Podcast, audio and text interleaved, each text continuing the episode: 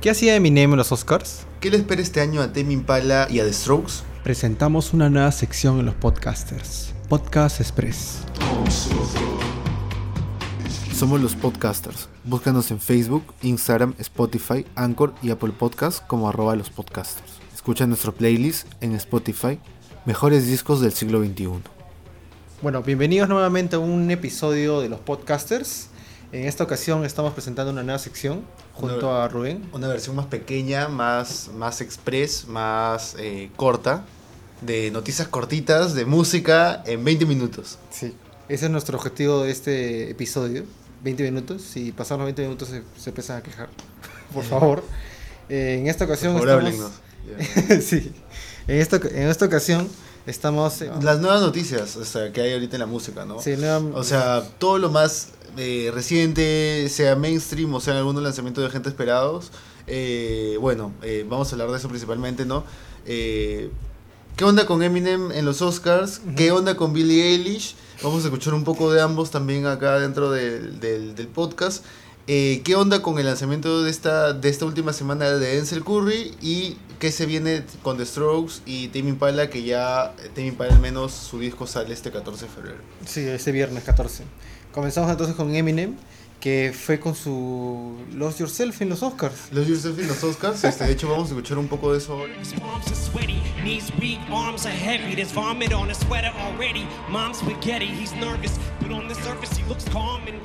Y bueno, este, nada, eh, hubo- o sea, creo que lo que más, lo que más ha resaltado de, de, de la intervención de Eminem en los Oscars es de que, este, las expresiones, ¿no? Los memes, las reacciones de Martin Scorsese, ¿no? Y pero, o sea, creo que también está muy de moda, o siempre está muy de moda tirarle mierda a Eminem, ¿no? Ya sí, se ha vuelto como un Sí, meme. sí, ha vuelto como en su, en su- en su momento con Kanye, ¿no? Pero en este caso con Eminem con mayor razón, ¿no? Porque creo que estaba mucho más eclipsado durante mayor parte de tiempo, ¿no? Eh, de- dentro de su género, ¿no? Sobre todo porque el hip hop eh, también, ¿no? Este, el tema de ser este, un rapero blanco dentro de la industria, ¿no? Eh, como que también pesa, ¿no? Por otro lado. Este, y creo que tampoco, para ser, para ser justos y sinceros, eh, los discos anteriores de Eminem, al menos a Kamikaze, que Salió según varios el entendidos, pasado, ¿no? el 2018, este, que ha sido como un buen repunte de Eminem, eh, creo que no estaba a la altura tampoco, ¿no? No. Y tampoco el anterior que fue el Revival, que estuvo pésimo según las críticas. ¿no? Eh, tenemos que mencionar, tam- mencionar también que Eminem ha sacado un disco el 17 de enero, hace menos de un mes, que es el Music to Be Murdered By. Lo hemos estado ¿No? escuchando un, un rato antes. Ujú. no, no es, o sea, eh, sorprenden algunas, en, con algunas colaboraciones. De hecho, este, Juice WRLD, por ejemplo, ¿no? Eh, o por ejemplo también Anderson Paak. eh, creo que igual no es suficiente para dar una apreciación del disco en su, eh, en su totalidad. Pero chévere que Eminem vuelva con, o sea, con temas que al menos en la primera escucha ya, o sea, se te quedan grabados, ¿no? Claro, claro. O sea, juega más con esa temática de, de la muerte y sus diferentes tipos de, de acciones en, en el ser humano. ¿no? Hace menciones como clásico de Eminem a, a sucesos actuales. Ponte la- el ataque terrorista previos a un concierto de, de Arena Grande que pasó hace como tres años. ¿no? O el ataque, el, el ataque con, que pasó en un concierto en Las Vegas también. ¿no? Y, o sea, lo toma el- como el clásico de Eminem de una, una forma un poco macabra, un poco perversa, ¿no? Con un poco de humor negro, ¿no? Claro, es como el tercer disco de Marshall Mathers, se podría decir. Pucha, sí, en parte. eh, por ese lado, ¿no? Eh, y bueno, nada, eh, sobre la presentación, en verdad yo creo que on point para muchos estuvo Sí. bien. Eh, por otro lado también hay que resaltar que ha sido eh, la gala de los Oscars con la audiencia más baja en toda la historia, Sí. así que no sorprende para nada que hayan hecho toda esta serie de fanservice, ¿no? Dentro de la Exacto. gala, ¿no? Tener a todas las Elsas, ¿no? Por un público más niño, tener a Billie Eilish eh, cantando en la parte de...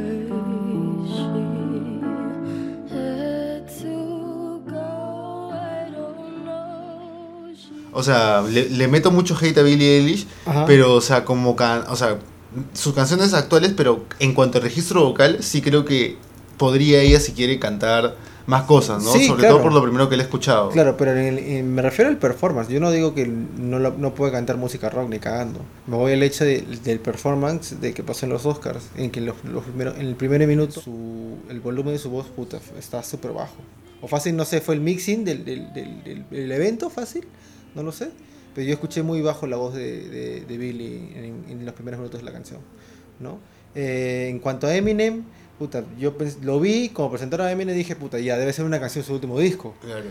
Y cuando sonó el, el, el riff de Lord, Lord Yourself, todo el mundo así como que, ¡ah! One shot. One Claro. opportunity.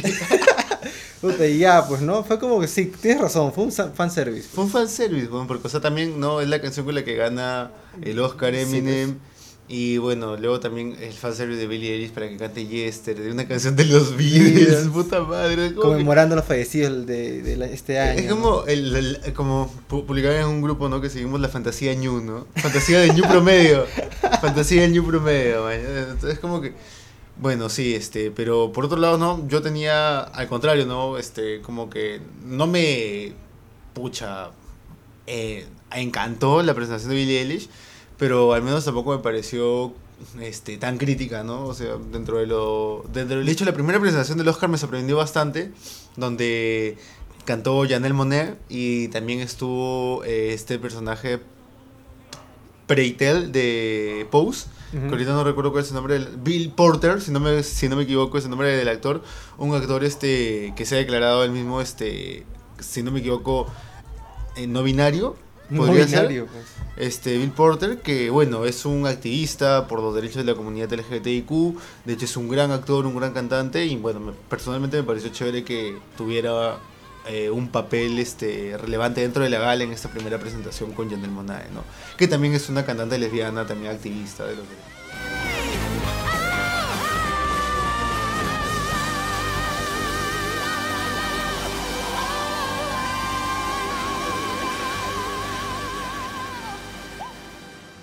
Volviendo al tema de, de Billie Eilish, ¿no te parece que esta flaca se está quemando muy rápido? O sea, el hecho de que haber ganado Grammys y después salir en el Oscar y todo esta va a pasar hace menos de un mes, entonces... O sea, ¿crees que le están eh, haciendo subir demasiado rápido, sobreponiendo, sí. O sea, no sé si es el, el indus- eh, como tú dices, ¿no? El industry plan, no sé Ajá. si es lo que se había previsto, pero de repente han visto que el boost de los Grammy no ha sido lo suficiente para elevarla. O sea, creo que, ah, o sea, creo que estamos evidenciando, no sé si, eh, no podría decir fallas en la, en la industria, pero sí como... Nueva data. Claro. Nueva data de cómo va a ser el próximo año para Exacto, man, o sea... poder presentar su... el. Exacto, porque tal vez estamos viendo de que eh, de, de repente las fórmulas que ahorita están fu- funcionando que parecían que iban a funcionar, el siguiente año tal vez no resulten.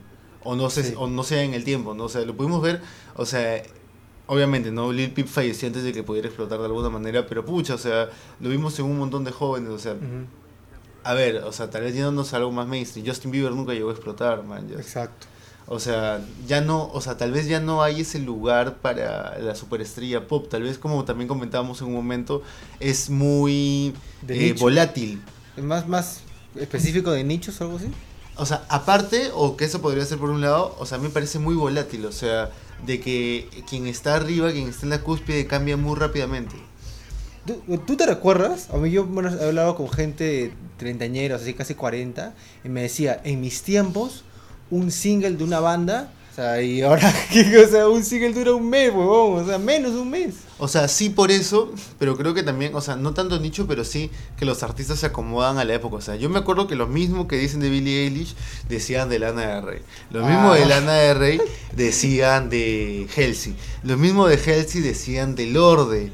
Lo mismo de Lorde decían de Lady Gaga. O sea, ¿me entiendes? Es como ya que- saben dónde están todas esas es, chicas. exacto, o sea, es alguien para cada época y lastimosamente es cuando estos artistas llegan a madurar y a cimentarse en un lugar, ya no necesariamente jalan tabloides, ¿me entiendes? Exacto. y ya no necesariamente repercuten tanto en la industria como ha pasado ahora con Lana del Rey, que para la crítica Norman fucking Roswell ha sido una revelación, para otros ha sido como que ya seguir una línea, una fórmula que ya estaba marcada desde tal vez Ultra, o Born to Die. Sí. Este, y pucha, y que recién se han dado cuenta y han volteado la cara a- o los ojos a, o los oídos, mejor dicho, a, a, a Lana del Rey, pero ya en un momento en donde ya no, no es material. Bueno, eh, siguiendo con, con otro artista, es el tema de Denzel Curry con, con el Unlock que sacó hace recién este- esta semana. Eh, lo presentó como, como una, una, una especie de proyecto audiovisual, ¿no? Una animación con su productor.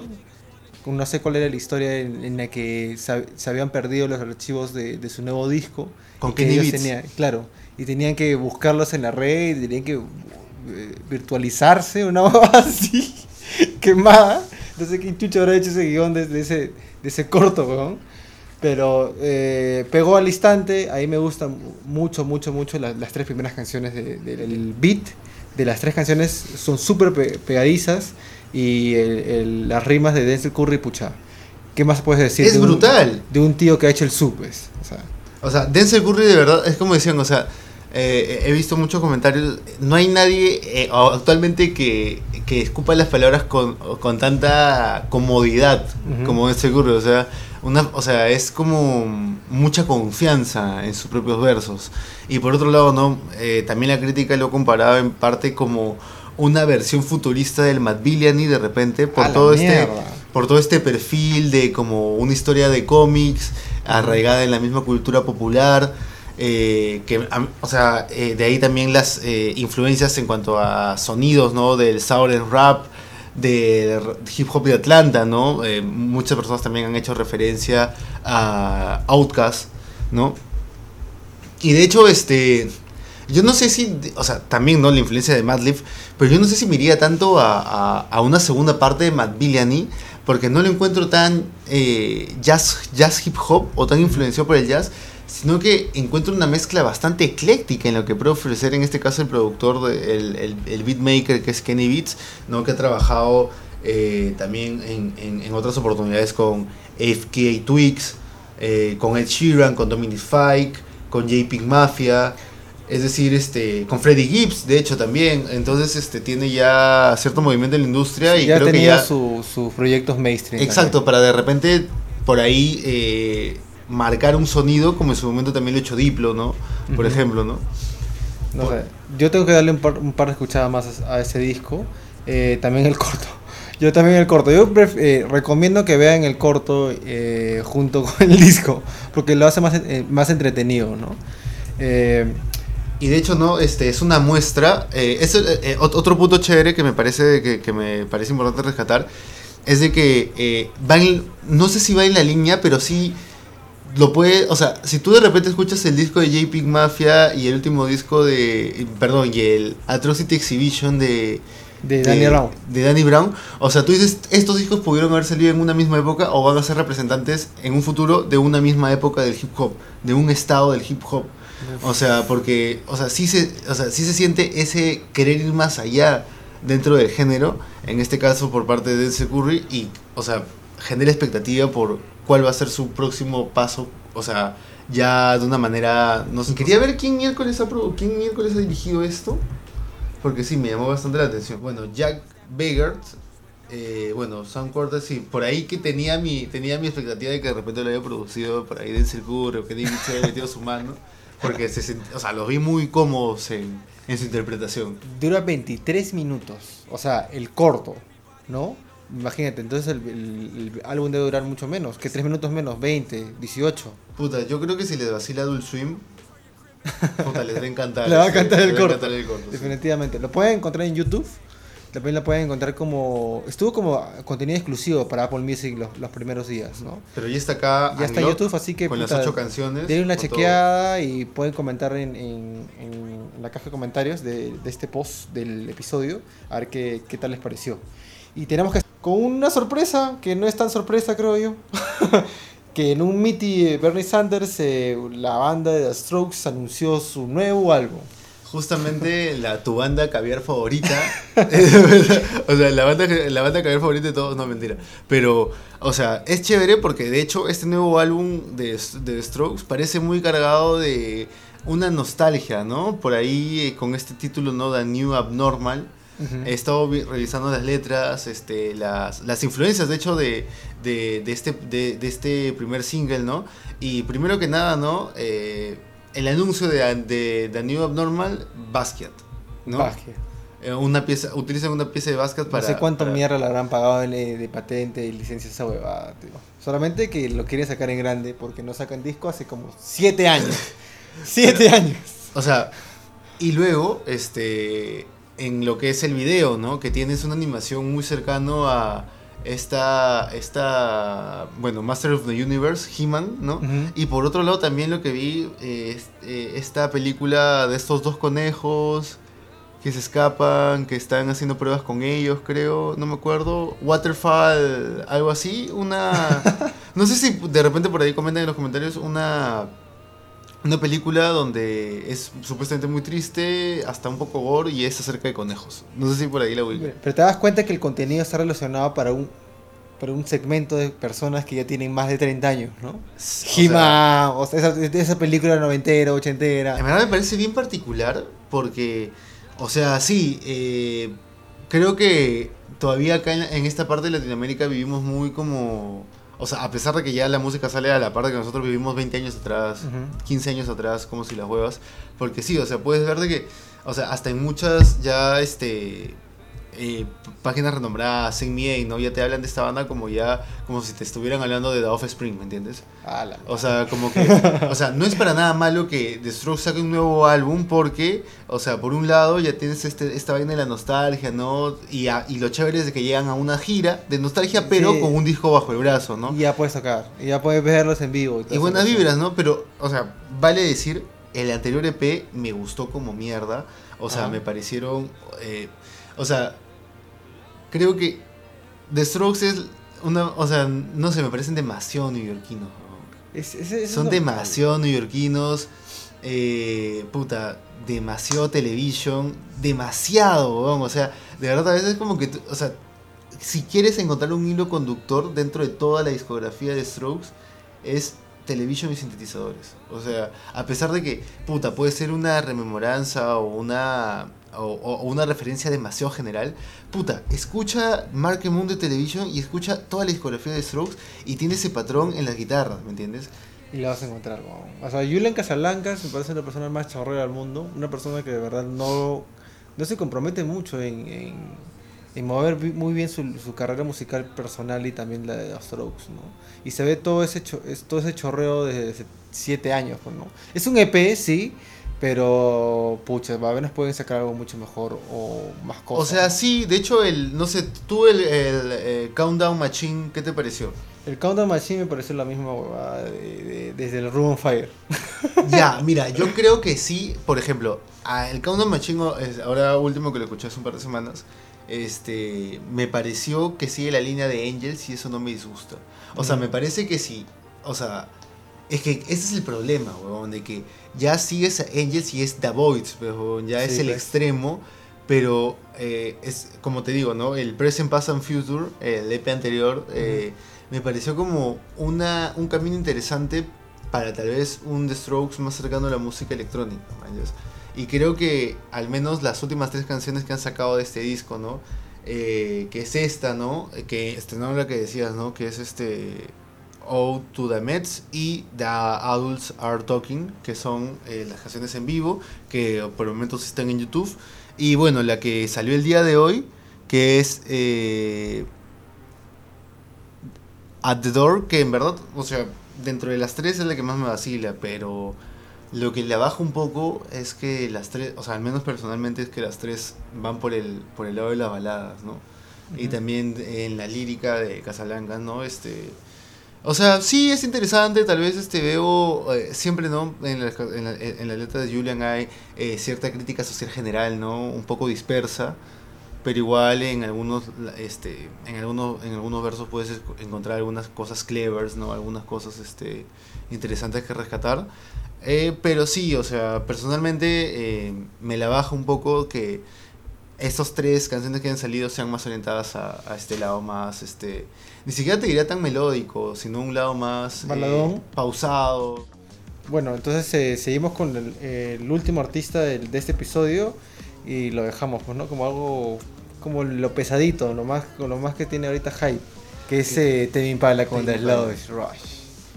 Exacto. No sé qué esperar de este disco, de verdad. No sé qué esperar de este disco. Ya muchas personas se ha filtrado el disco hace como Sí. una semana y media en una calidad mierda. Ya está en buena calidad también Sí, filtrado. Ya está en una buena calidad también en FLAC, así que no sé, yo Si no lo quieren me- lo vamos a dejar en los comentarios. me pican los oídos ya, pero voy a esperar creo que para el viernes. ¿no? Para hacer al menos una noción más clara y toda esa cuestión. Eh, pucha, Kevin se ha demorado prácticamente, contando todos los pausas, dos años en sacar el disco.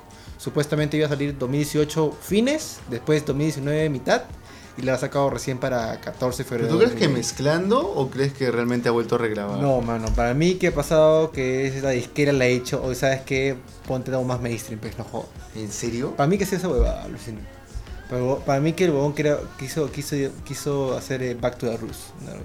Le han no, dicho... no creo. No. Porque, ¿sabes qué? Si fuera así, o sea, no creo que sea tan calzonudo. ¿Por qué crees? Porque, o sea, no creo que ya en su nivel de, de artista se dejaría manonear de esa manera. Sobre todo él siendo productor de otras bandas, eh, me parece complicado. ¿Quién es el productor de este último álbum de Tame Impala? Kevin Parker.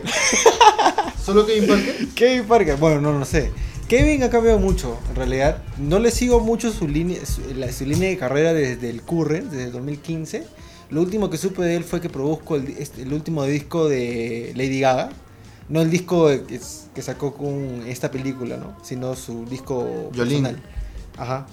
Y bueno, eh, ya bueno, está, ha estado metido con toda esa gente de Hollywood, ¿no? Que en, en cierta parte era, era su objetivo de, de- de Kevin de- a largo plazo, ¿no? Y le ha funcionado bien, ha estado, ha estado con toda esa gente de internet, con Steve Lacey, ¿no? Y to- to- toda esa nota. Pero creo que ha dejado un poco de lado este disco y lo ha estado pateando por mucho tiempo. Él también, en el momento de sacar el, el primer adelanto de, de Slow Rush a, a fines del año pasado, hizo, un, hizo una- un post en redes sociales diciendo que pucha, se había demorado y que estoy pidiendo disculpas del caso y que para agradecer voy a hacer una gira en, en Latinoamérica y que sí, Perú está confirmado o incluido de todas maneras. Pero No. al final...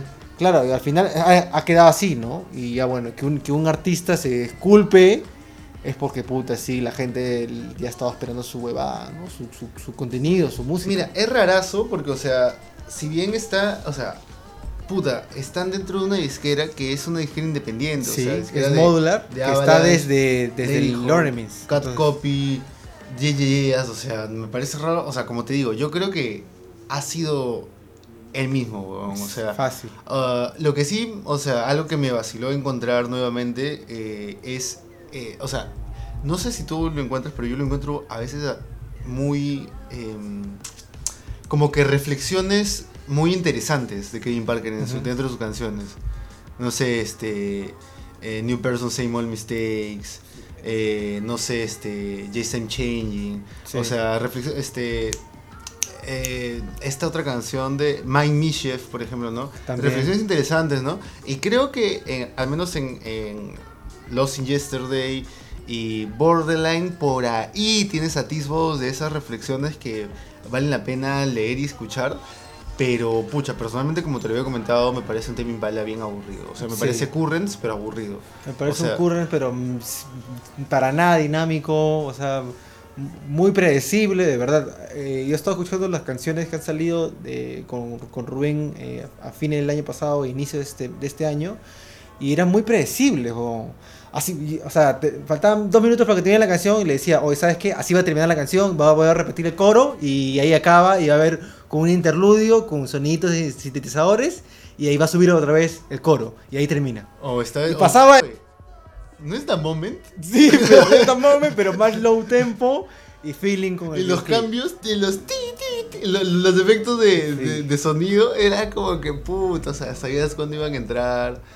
No sé. Pon- sí, pues. No sé. Dónde iba a ir el y puente. sacó- se, pero le bueno. vio clip y ya. ¡Oh, qué, qué emoción! Y no me. No, no sé. No me. O sea, en verdad ya no, no, o sea, ya creo apunta que, por otro lado. Creo que antes se po- podía crear esa atmósfera como ese, se podría decir ese pacto ficcional en donde Tame Impala es una banda, ¿no? Similar a Gorilas, ¿no? O algo así, pero, o sea, creo que ya no, o sea, se, se ve, o sea, no sé, como que ya se fácil ya no hay tanta colaboración entre los músicos y es más, más personal. O sea, de hecho siempre ha sido un proyecto únicamente Kevin Parker, pero de repente por ahí eh, las colaboraciones, los músicos de sesión eh, ayudaban a fluir las ideas de otra manera.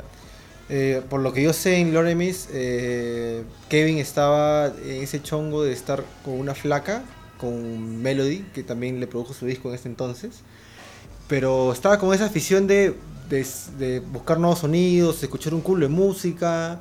Y acá, no es por rajar, pero puta, los últimos, dos- últimos dos años que esto, he sabido de algo de Kevin ha sido o codearse con gente de Hollywood o comentar cómo se metió el SDS en el último Glastonbury y cómo perdió la noción del tiempo. O sea, no sé qué chucha está ese huevón ahorita. O sea, de ¿verdad? verdad ha producido a gente este, bastante conocida. O sea, de hecho también no tuvimos, este, tuvo este el disco de Cali Uchis, ¿no? También Eh, lo produjo, lo produjo Kevin Parte de ese disco, ¿no? Como Ahorita justo estaba viendo, ¿no? Lo de Lady Gaga, esta canción Perfect Illusion, ¿no? Eh, y como te comentaba, también produjo los últimos 3, 4 discos de Pond. Ya, entonces. o sea, yo creo que de repente, o sea, por ahí... Se le quemó, pues. O sea, ya fácil se quedó sin ideas porque ha estado como esa huevada. Aunque, bueno, hay que darle beneficio de luego porque en verdad no hemos escuchado ni, o sea, aún ni mierda, Mierda. completo, completo, pero... Yo menos lo pongo como que despídanse de los interludios, fácil, es, es un disco de single de, puro tres single. minutos. Sí, de todas maneras. Entonces ya no vengan con las huevas conceptuales y no se vengan, no vengan a llorar así por huevadas. ¿no? Y ya bueno, creo que ese es nuestro último comentario en Impala y también finalizar el, el episodio de, de los podcasters. Ah, ya, y el viernes, este, venimos con, bueno, el viernes, este, entre viernes y sábado vamos a estar sacando, vamos a estar grabando un episodio sobre, The Slow eh, Rush. sobre The Slow Rush, eh, que yo auguro, ahora habiendo escuchado el primer tema likeado, Sí, filtrado. filtrado, que tiene un culo de influencias de pop noventero. Ya También. lo confirmaré ahora en la noche, que yo sí no me voy a aguantar. yo, sí lo- yo sí me aguanto para el viernes. Ya bueno, eh, recuerden que pueden escuchar los demás episodios de los 150 álbumes del, de este el último siglo en, en nuestro canal de Spotify, YouTube, Apple Podcast, Deezer, iVoox. A la mierda, estamos de todos lados. y bueno, es- eso es todo. Eh, espero que les guste este, este episodio y No voy a-